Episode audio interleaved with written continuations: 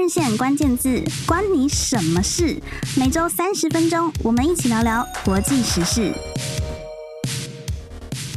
Hello，各位听众朋友，大家好，欢迎收听这个礼拜的换日线关键字，我是换日线内容编辑雅维。这个礼拜呢，我们要跟大家介绍的主题，我觉得应该蛮少人会猜到的，因为其实换日线关键字一直以来，我们很常围绕在校园啊、教育啊、职涯或者是国际时事等议题还有趋势。那今天呢，我们就特别选了一个，我觉得它可以横跨很多个领域，它既是发生在校园和教育有关，和学生有关，但是其实呢，它跟呃未来的职涯发展也非常有关系，甚至是和台湾的产业的趋势也是息息相关的。所以这个主题，我觉得应该会对蛮多人来说都会觉得很有兴趣。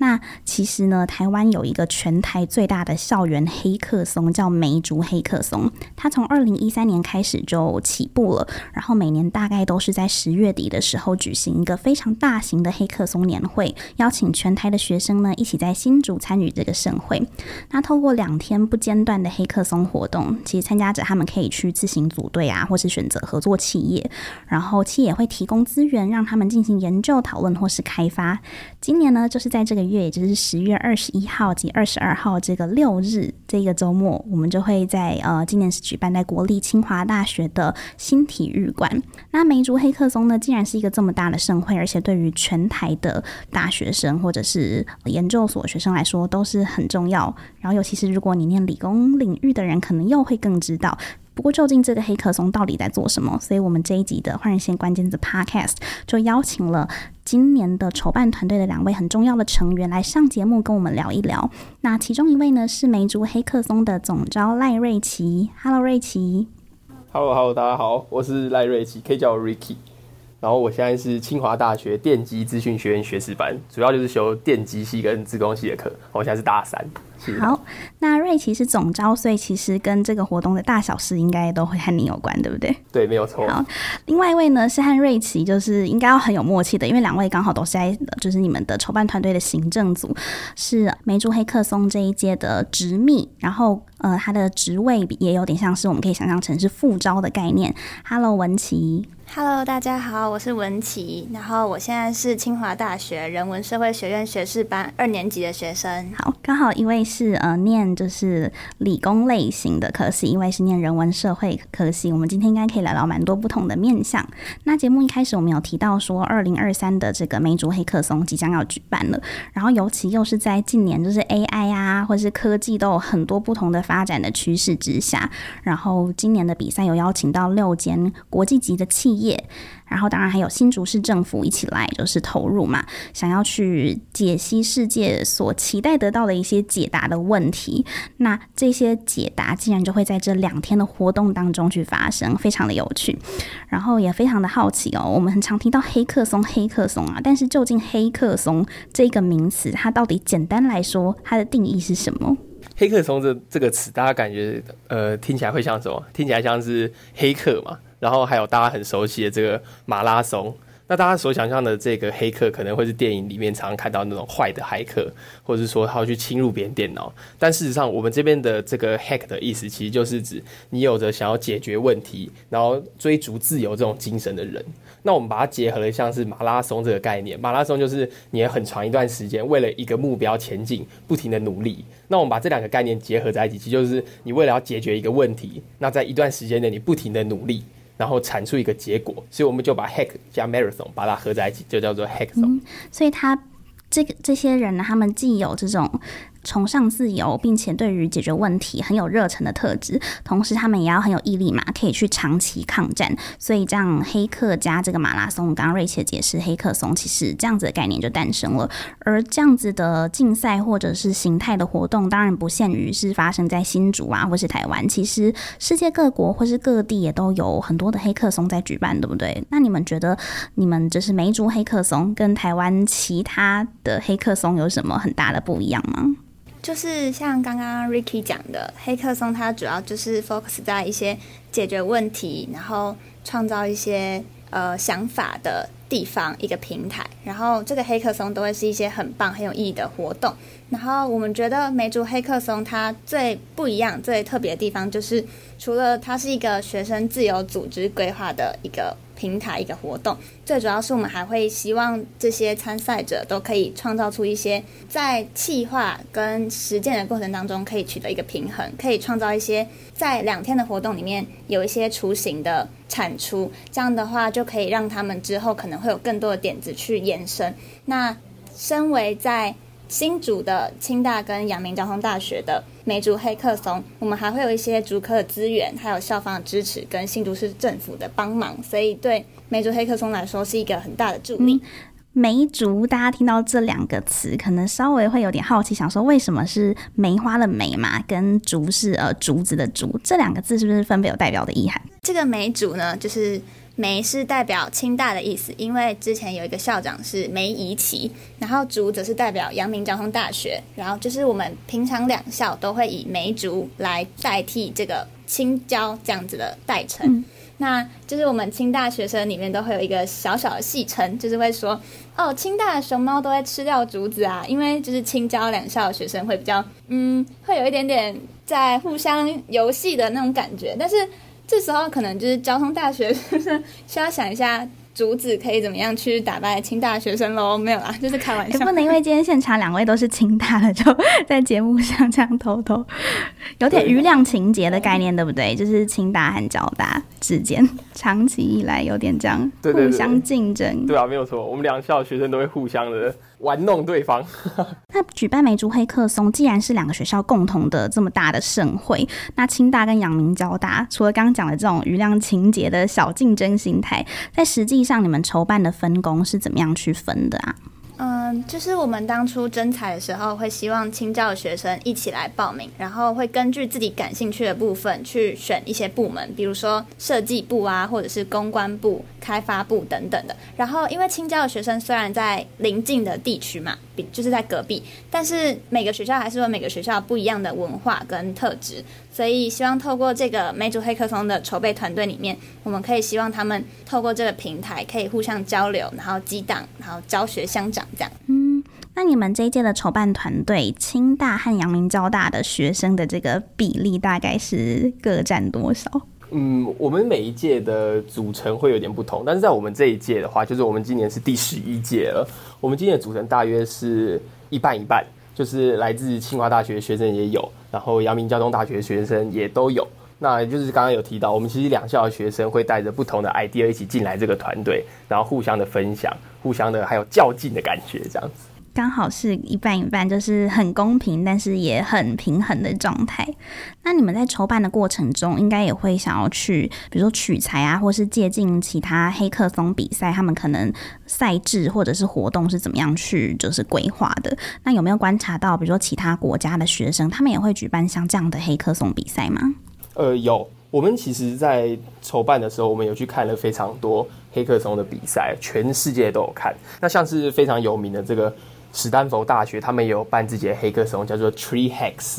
然后还有像是呃 UCLA 啊，他们有办他们自己的 LA Hacks，然后或者像很有名的东岸的学校啊，康奈尔他们也有自己的 Cornell Hacks。他们其实每一间学校的特色都会根据他们自己的地理环境啊，还有他们手上的资源，还有当年度他们所关注的议题会有所不同。嗯。所以其实你们也算是参考跟取材了蛮多学校或是其他呃，像是美国很多名校的做法。那梅竹黑客松刚刚当然文琪有分享了蛮多是你们觉得自己的这个特色。那你们觉得，因为刚刚瑞琪有讲到说，可能也会取材当地的可能一些地理啊，或者是一些学校的特色环境。那很具体来说，你们觉得如果要讲一个梅竹黑客松，就是它最跟其他可能城市举办起来很不一样的地方，你们觉得是什么？我们每组黑客松这个活动，其实我们的所有都是来自于企业的赞助。那其实新竹可能台湾人想到就会是哦，新竹就是新竹科学园区，所以确实没有错。我们的非常多的这个赞助企业都是来自于旁边的这个新竹科学园区。我觉得这可能算是我们其中一个特色，就是有非常多的学长姐都在新竹科学园区服务。呃，在我们办活动的时候，也可以跟我们做联系，然后给我们非常多的资源协助，然后大家一起来讨论，把梅竹黑客松办起来。那我觉得，如果还要再提一个，是说地理环境的话，因为我们活动都是办在十月底，那个时候就是风正强，所以如果我们有在室外的话，那个新竹的风会把那个棚子甚至都把它吹倒，所以这可能也算是我们活动的一大特色。风很大，对，风非常大。刚刚 Ricky 有讲到一个就是产官学的合作嘛，因为毕竟地利之便，其实梅竹这两间就是清大和阳明交大就是在新竹，所以和竹科这样子的一个产业的聚落是非常接近的。那有很多学长姐就会有这样子的人际网络人脉，就可以。做可能是金援或者是一些人脉上面的支持，然后也有讲到说，其实这个活动它已经举办了到第十一届。其实可以想象，如果可以这样每年的一直去定期的举办这样的活动，它其实一定是有一定的规模，还有一定的就是影响力或者是地位了。那你们每一年的报名人数大概都是多少啊？嗯，就是我们以往报名人数大部分都会控制在两百五十人左右，因为会限制在清大跟阳明交大两个体育馆的这个场地配置。那今年就是我们非常开心，也非常荣幸，可以就是有获得四百多个参赛者的支持，然后来报名这样子。然后我们觉得运气很好，然后也希望这个梅竹黑客松可以越来越能够让大家喜欢。对。所以今年是创新高吗？四百多位，有到四百五吗之类的？应该在四百四百，应该四百二、四百三左右是创新高，没有错。哦、就是承蒙以前的学长姐所办的成果，让大家能信赖我们这个活动，所以非常感谢大家支持。那可是刚刚文琪有讲到一个说你们会受限场地，所以容纳那个人数的限制。那以往都是两三百位，今年到超过四百位，你们这样子在筹办的应变上会有去做一些什么不同的处理吗？嗯，我们会有尝试想要把人数能收就尽量收，所以我们在活动场地内是有做了蛮多的。精心规划，但是真的是碍于这个场地的关系，没有办法把所有人都塞进去，所以我们应该还是会控制在大概呃两百七十到两百八十人左右。嗯，那像报名人数跟最后的参加者的这个落差，就是会经过一些筛选，这样吗？是是是，我们会经过这个时间序，然后合格的话，我们就会进行志愿序的抽签，这样子。那剩下的很可惜，就只能是候补，或者说等我们明年再来一次。嗯，哇，所以其实想要参加梅竹黑客松，还不见得是说哦，你有在时间之内去报名，你就等于是参赛了。其实你还因为有一些真的是太夯了，所以还要必须经过一些筛选或是淘汰。所以如果说今年可惜没有参加到的，可能就是明年继续观望这个活动的举办。那希望是可以一届一届这样很顺利的办下去。那我在观察梅竹黑客松呢，其实他们的活动赛制真的超丰富的。虽然我自己并不是，我自己是门外汉啦。自己并不是念理工科系相关出身的背景，不过我光是看到就是活动的，不管是制度或是一些规划的安排，其实我觉得是很丰富的。包含我看到有两个组嘛，一个叫黑客组，一个叫创客交流组。可能对于就是听众朋友或者是其他学生，可能还没有机会接触美竹黑客松，不太确定这两组的差别是什么。想要请 Ricky 还有文琪透过节目来跟我们分享一下，说，哎，黑客组是在做什么？呃，我们的活动就是刚刚主持人有讲到，我们分成两个组别，一个叫做黑客组，然后另外一个叫做创客交流组。那黑客组的话，主要是由企业来出题，引导参赛者来去做解题。那我们今年就是非常荣幸的，可以邀请到了这个 ET Today 新闻云，然后还有这个 Google 啊，然后 KK Company Technologies，然后还有 Line，然后恩智浦半导体，还有大家耳熟能详的这个台积电。那这六间企业，他们就会分别出题，那带领大家，还有提供一些手上的企业资源啊，或是技术资源，给大家来去做解题。像是另外一个组别叫做创客交流组的话，它主要是由新竹市政府来主导。那今年刚好也是由这个高虹安市长他来去做亲自的选题。新竹市政府的这个出题，它就是面向更广了，它欢迎各个层面的人来。报名，它的题目主要是有像是的跨界文创啊，或者说来解决智慧美食，因为大家都总是戏称这个新竹市叫做美食沙漠嘛，所以我们就大家一起来想怎么样解决这个美食沙漠的问题。然后又或是说大家熟知的这个新竹科学园区可能会带来一些空污啊，或者是说这个能源的排放的污染，所以也会有这个近邻科技的题目进来，让大家共同的想怎么样的智慧治理新竹市。所以这两个组听起来有一个蛮大的差别是，第一个是出题的单位嘛，黑客组是由企业，刚好包含像 Line 啊或者台积电这样大家耳熟能详的，就是集团。那创客交流组就是由新竹市府来出题，然后创客交流组也是蛮鼓励是跨领域的背景的同学来参加，所以不限是，比如说大家平常熟知的可能是理工领域的科系的学生，其实。应该也有蛮多是可能社会组科系啊等等的来参加，对不对？创客交流组，而且你们跨领域参加，好像还可以那个报名费减免嘛，就是鼓励大家可以跨领域的组队。对，是。然后这个创客交流组其实还有一个蛮特别的是，我们跟市府的沟通，然后协调，然后我们开放了创客交流组，是可以有高中生来参与。那我们在过往其实也有高中生很厉害，要打败这些大学生啊，然后社会人士，然后就是来获得了前三名。所以其实我们办创客交流组，其实就是鼓励不管是跨域，或者说你甚至还在犹豫，你接下来要学哪个领域的学生，都可以一起进来参与。所以很有趣的创客交流组可能还会看到很厉害的高中生哦，这是一个百花齐放的概念。呃，相对来说，可能因为命题也是蛮生活化的嘛，刚刚讲到。然后因为刚好就是在新竹举办，然后最近新竹市府也是新闻蛮多的，也是那个你们的理工市长高虹安嘛，他本身也是念美国辛辛那提大学的机械工程博士。然后刚刚 Ricky 有讲到说他有亲自命题，所以他有选了什么题目是让你们觉得哎还蛮特别的吗？他刚刚选的。这几个题目其实就是包含我刚刚讲，这是近邻科技啊、智慧美食、跨界文创。其实我觉得这三个题目都对于呃现在大家台湾人其实关心的事情非常有很深的琢磨点，所以也很期待今年的活动参赛者可以带给我们什么样的新创意、新刺激。嗯，那你们会直接去对到就是政府这边吗？会，我们常常跟市政府讨论说，哎，怎么样来吸引参赛者啊？怎么样来把这个活动办得更好？怎么样可以来帮助这个社会有更加更好的发想？这样子。了解，所以其实大家可以敬请期待，就是。最近一直在新闻上看到新竹市府啊，等等，或者市长的一些新闻，但是其实新竹市还有很多其他事情在发生啦，像是梅竹黑客松，就是接下来在十月底的时候，而且甚至会有很多是可能解决当地的一些状况，然后看看这些很有创意或是很有能力的年轻人，他们可以就是激荡出什么样的火花。接下来呢，我们会讨论到，我觉得也是非常有趣的，就是台湾长期以来被认为有一些可能是重理轻文或是男理工女人文的一些就是现象或是迷思，那待会我们会进一步来讨论，我们就休息一下。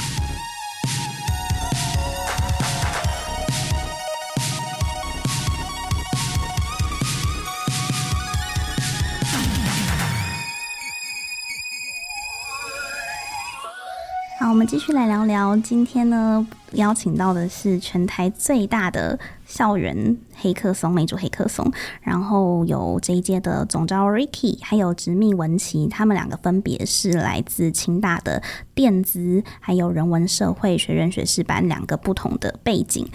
正好呢，就是其实我觉得还蛮适合来讨论我们接下来下半集要聚焦的议题，因为不管是在呃，可能是大家很常在新闻媒体上看到，或者是私下和朋友交谈，其实应该都会讨论到一个现象，就是只要你是讨论和高等教育有关，就会很好奇，因为台湾其实算是呃，我觉得是性别平权，或是在倡议就是要破除性别刻板印象，算是一个还蛮进步的国家。不过即便是如此，其实台湾在就是我们在观察。教育还有产业的现况，还是会发现有一些所谓。男理工女人文这种，就是在理工科系男多女少的状况，也不用说，就是可能到竹科，大家很常讲的哦，竹科工程师啊，或是台积电的工程师，我觉得很多人第一个在脑海中浮现的那个轮廓或面貌，就会觉得是一个男性，或是很常大家就是会有一些可能贴标签，就会说哦，可能是宅宅工程师这样。可是相信 Ricky 自己念电子也知道，大家通常会讲到宅宅工程师，很常就是想象一个男生的样子嘛，不太是想象成一个女生的样子，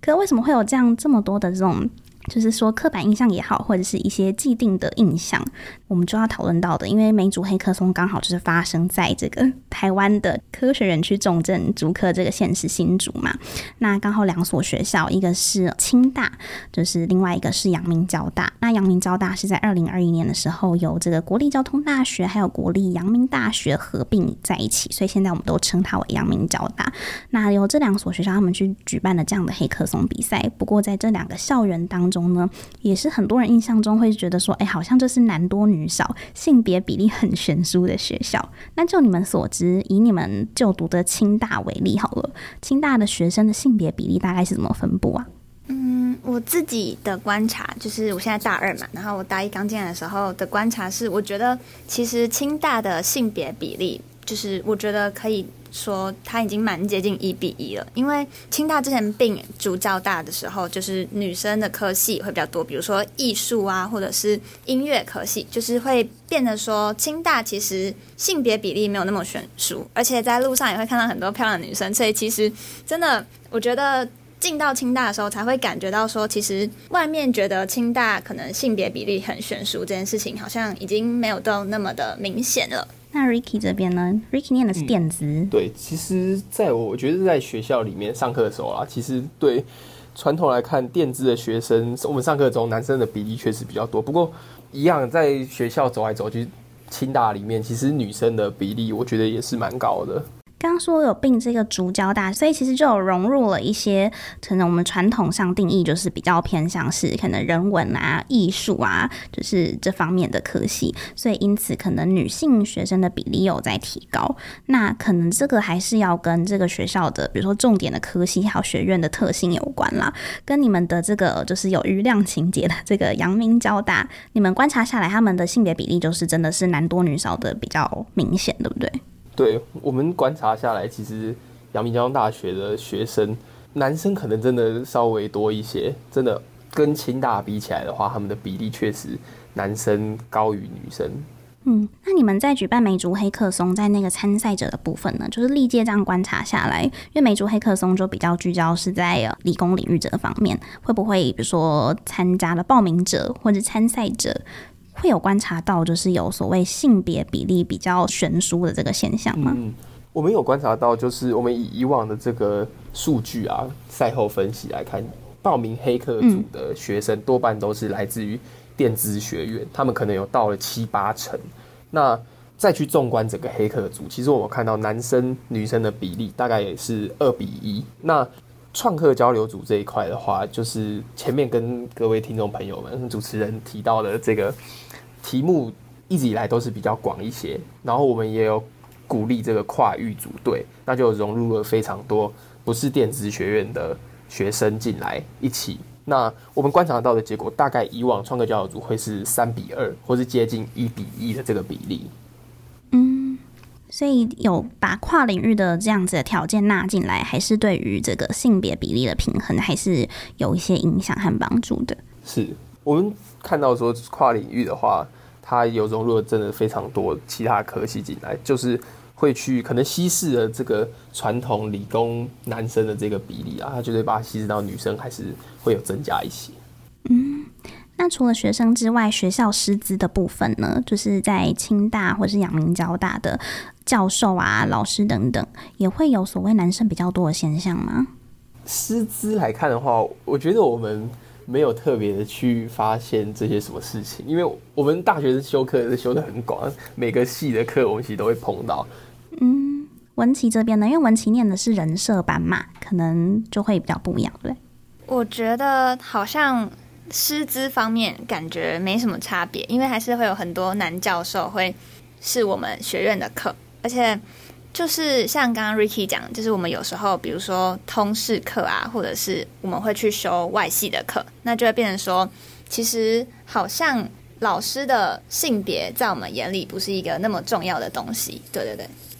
所以这样子讨论下来，其实我们从就是教育现场的角度来看，大家平常想象中的就是清大、阳明交大，呃，男生跟女生的比例差非常多这件事情，可能历年下来有渐渐有比较平衡的趋势。那这也跟不同学校啊，还有不同特色的学院，就是有这些合并相关。所以其实并不是大家原本想的可能这么悬殊。不过当然还是会有一些就是呃门槛啊，或是障碍是有。进步空间的。那我自己也有在前几天有听到那个也是贵校老师哦，清大通识教育中心，然后也是学习科学与科技研究所教授谢小琴老师，他有在一个 podcast 节目叫《知识好好玩》，他有提到说他有观察到大学选系还是有所谓的性别隔离现象，就是还是有这个男理工女人文。那当然跟同学们的观察可能不见得很一致，可是。某个程度上来说，它还是反映出了在台湾的高等教育现场，还是有这个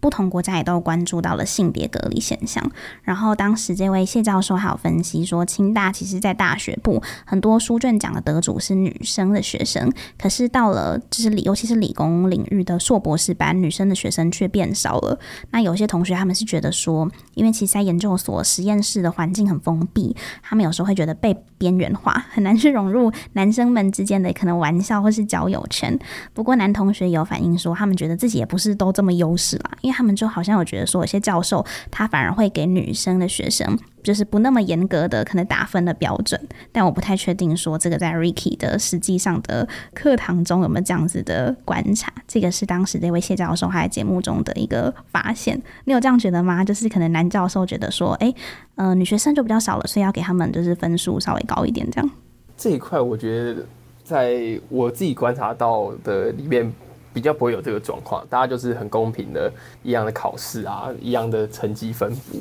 然后大家如果要团队作业的话，其实性别我觉得在我们课堂中没有到这么大的影响，就是大家还是会以你的熟悉度啊，还有大家是不是好合作来去做分配。嗯，这样还蛮好的。那除了刚刚讲到这个理工科系的性别比例之外，还有一个就是蛮多人他们有。观察到说，台湾现在在讲的这个维度又往上一层，是这个国家，就是台湾其实有那种所谓重理轻文的社会风气。然后我们常因为很常在讲那个职业的选择的时候，会用主流价值观，可能就是用薪资收入啊 等等的，或是很常讲，比如说在某公司那个什么年终就几个月这种，所以。这样子的思维之下，可能很多家长或师长就会鼓励他们的孩子说：“诶，那你以后尽量，如果你可以去念，就是自然组，你大学可以选理工科系，你就去念。”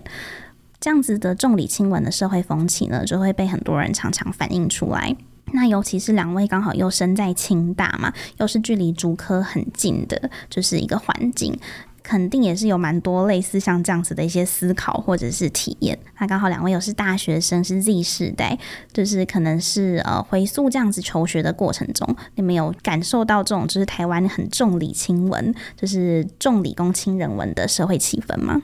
嗯，这个事情这个风气呢，其实我觉得台湾的确是有，这是一个。我觉得可能已经真的是一个事实了，但是就像刚刚主持人刚刚有提到，就是很多人都会用薪资去评估这个职业、这个科系他们的价值在哪里。但是我觉得我自己个人的想法是，不管是文组还是理组，都是会有一些阶层的差别。比如说理组可能会有一些。高级的工程师或者是一些基础的操作员，文组的话也会有一些可能可以更多贡献脑子的工作。那我觉得大家可能在这个风气里面，还是有时候要跳出来想一想自己要的到底是什么，然后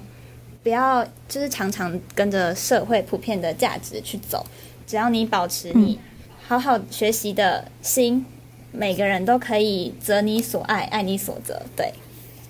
文琪自己是念人社，就是这个科系嘛，大家会蛮好奇，清大的就是人文社会学院学士班，他是在做什么？就是他在教什么？还有他为什么是好像有点是不分析的状态？我觉得人社它的底层逻辑，我自己读一年以来，我觉得应该说很多学科它的底层逻辑都是。要沟通，像理工科系，比如说像 Ricky 念的，可能电机资工，他们就是要尝试的跟电脑沟通，建立语言的连接。那我觉得人社它的概念就是，它可以建立人跟人之间的连接，还有交流。比如说，我们会透过一些田野的调查，或者是实地的走访，然后去了解整个社会它底层运作的方式是怎样。就是这一块是我自己蛮感兴趣的东西，对。那你们也有是校友嘛？那个艾丽莎莎 YouTuber 应该也是蛮多人会讲到人设，就是哇笑了，就是会有的第一个印象。有没有要帮人设班平反一下？就是哎、人设在学什么？会有这样的学姐？哦，我自己的观察，艾丽莎莎就是她其实是一个蛮成功的人设人，因为我们先姑且不论她一些可能会比较有敏感话题的地方，但是我觉得他是一个蛮成功的一个行销人，就是他很知道可能他的受众需要什么，还有他觉得他可以带给大家的价值是什么。那我觉得人设很多东西就是要去知道对方要什么，然后我们可以给他们什么，这是一个很重要的素养的培养。对对对。嗯，所以就是他可能本身的一些价值观，或是表达出来的一些概念是正义的，然后或者是可受公平，大家应该要去就是有独立思考、批判能力。我刚刚文琪提到一个，就是人设般的养成，它会让你们更能够去侦测到不同的人他有什么需求。所以如果是在做你是像自媒体或创作者，也许如果你有这样子的背后的培养，你就会更知道说，哦，我现在瞄准的 TA 是什么，然后他们就是想要看什么，所以更可以去提供他们需要的内容。那两位身为就是梅竹黑客松的这个筹办的推手，那你们会很期待说，像这样子的一个竞赛，它的一个存在，可以为台湾的就是高等教育圈啊，或是产业界带来一些什么样子的影响吗？我们筹办梅竹黑客松的核心理念，其实我们是希望可以打造一个平台，一个环境，可以让大家投入。无限多的创意，那不受限制。你有什么想法，就找一个 team 一起来把它试试看做出来。然后后面有企业给你的 support，有市政府给你的 support，有全台湾所有人给你的 support。那我们到了更高一个层面来看梅竹黑客松的话，我们其实是期待它可以达到一个。我们称为叫做善的循环、良性循环的感觉，因为像我们前面有提到说，梅竹黑客松其实是受非常多学长姐在各个大企业、国际企业里面服务，然后来跟我们做联系，然后回馈给我们这些学弟妹来帮助我们，所以我们其实也是期待说，呃，所有。共享盛举过这个梅竹黑客松的，不管是参赛者也好，或是你是路过来参观我们的路人也 OK，或者说你曾经是我们团队的其中一员也都好，可以在未来你记得这一份当初的感动，或者说你当初获得的各种创意价值，那在未来的你可能三十岁、四十岁的时候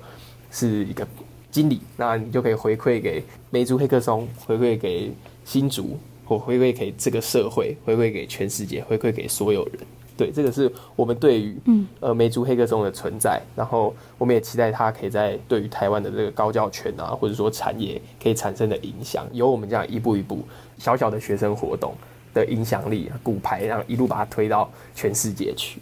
嗯，Ricky 有觉得说，比如说，如果我参加过美足黑客松啊，或是甚至有获得奖项这样子的记录，可能未来在求职或是一些职涯发展上，其实也是会有帮助的，对不对？是，其实这个代表说有得过奖，它可能背后价值不是说你的这个奖项它上面显示第一名，它代表的是说你可能愿意为一个理念、一个 idea 付出背后可能无限多的时间。你愿意去实践，你有能力去找到一个团队一起来完成。所以我认为得过奖项不代表说你一定就是怎么样，但是它代表的意义是说你有这个能力，你有这个决心，可以来完成一件事情。嗯，而且梅竹黑客松目前已经举办了这么多年，也累积了很多的成绩和成就。他们甚至有成立一个十周年纪念网站，就是把过往历年的一些优秀作品存放在上面。而且它是一个公开的平台嘛，就可以让大家都去，就是。就是参考去取用，其实它就是一个刚刚 Ricky 提到的善的循环。你们为就是社会很期待得到解答的问题，去提出了一些解方，也不藏私，而且大方的把这些解方公开出来，就是希望让更多人可以透过这样子的一个循环去得到一些就是帮助。那最后也要跟你们请教啊，就是纵观历届的比赛啊，肯定在活动内容啊、赛制都有一些创新或是很有趣的变革。然后尤其今年的企业名单，其题目的方向也都很多元跟丰富。那你们觉得今年的梅竹黑客松跟过往历届这样子比较下来，有没有什么很不一样的亮点，或是很不同的趋势，是可以值得和听众朋友们来分享的？是，呃，梅竹黑客松其实我们把它定义为，像是前面提到有想要解决问题的人，而我们把它定义的更像是它是一个同乐会，你只要愿意。来一起解决问题，我们就聚在一起一起玩。所以其实我们活动的现场，除了竞赛的层面，我们还有另外一块是娱乐交流的部分。那在那一块的话，其实我们每一年都有做非常大的变动非常大的更新，像是以往我们会有这个赛车机台啊，或者是说投篮机啊、飞镖机。那去年我们有一个很创新的 idea，是我们放了一个球池在活动现场，大家写程式就拿着笔电去坐在球池里面，边丢球边在那边讨论 idea。那这样其实每一年我们的团队都会有不停的新的 idea 蹦出来。那我们在今年其实活动还没有到，但是我这边可以先偷偷公开一下，我们其实还有。规划一个这个按摩区，在今年给参赛者来放松心情，对，所以这一块的话，其实就是呃我们活动每一年的不同，还有这个我觉得是有趣的变革啦。那但是如果呃回到我们活动本身这个题目主轴的上面的话，我们其实会根据每一年世界的趋势，像是呃我们去年的活动是这个。后疫情时代，那半导体产业在全球蓬勃的发展，那竹科刚好也是这个半导体业的重镇，所以我们去年的话，呃，蛮多厂商都是这个半导体产业。今年的话是大家熟悉的这种 ChatGPT 啊，或是这个 AI，那就是 AI 年份的感觉。那我们今年也就是有邀请到非常多的企业，也是往这个领域去来做琢磨，来去做引导参赛者。对，所以我们每一年都会。呃，跟企业啊还有消防等等的来一起沟通，产生新的 idea。好，所以在不管是娱乐方面活动内容，或者是呃选题上面，会去跟因应一些科技的趋势。其实梅竹黑客松每一年都在做改变，还有不同的变化跟进步。今天其实非常感谢 Ricky 还有文琪来到节目跟我们聊这么多。那其实我必须要说，刚刚提到了蛮多的题目，都是一个是突袭啊，比如说高红安还有艾丽莎莎，但是大家还是很自在畅聊，我觉得聊出很多很有趣的方向，然后让听众朋友可以感受。走到现在，台湾的就是大学生他们目前的一些活力。那接下来美竹黑客松这两天的比赛呢，它不只是一个很激烈的队伍竞赛，更多的是透过团队内的一些互补啊、学习，还有跟企业去交流，然后可以创造出很多不同的火花。就像你们在网站上提到的，希望大家都可以玩得像个小孩，想得像个大人。我觉得这就是美竹黑客松一个非常珍贵的精神。那今天很谢谢瑞琪还有文琪两位美竹黑。黑客松的筹办的成员来到换日线关键字跟我们聊一聊这么多，期待下个礼拜六的早上十点再透过换日线关键字跟大家分享新的内容。谢谢两位，谢谢谢谢大家，谢谢大家。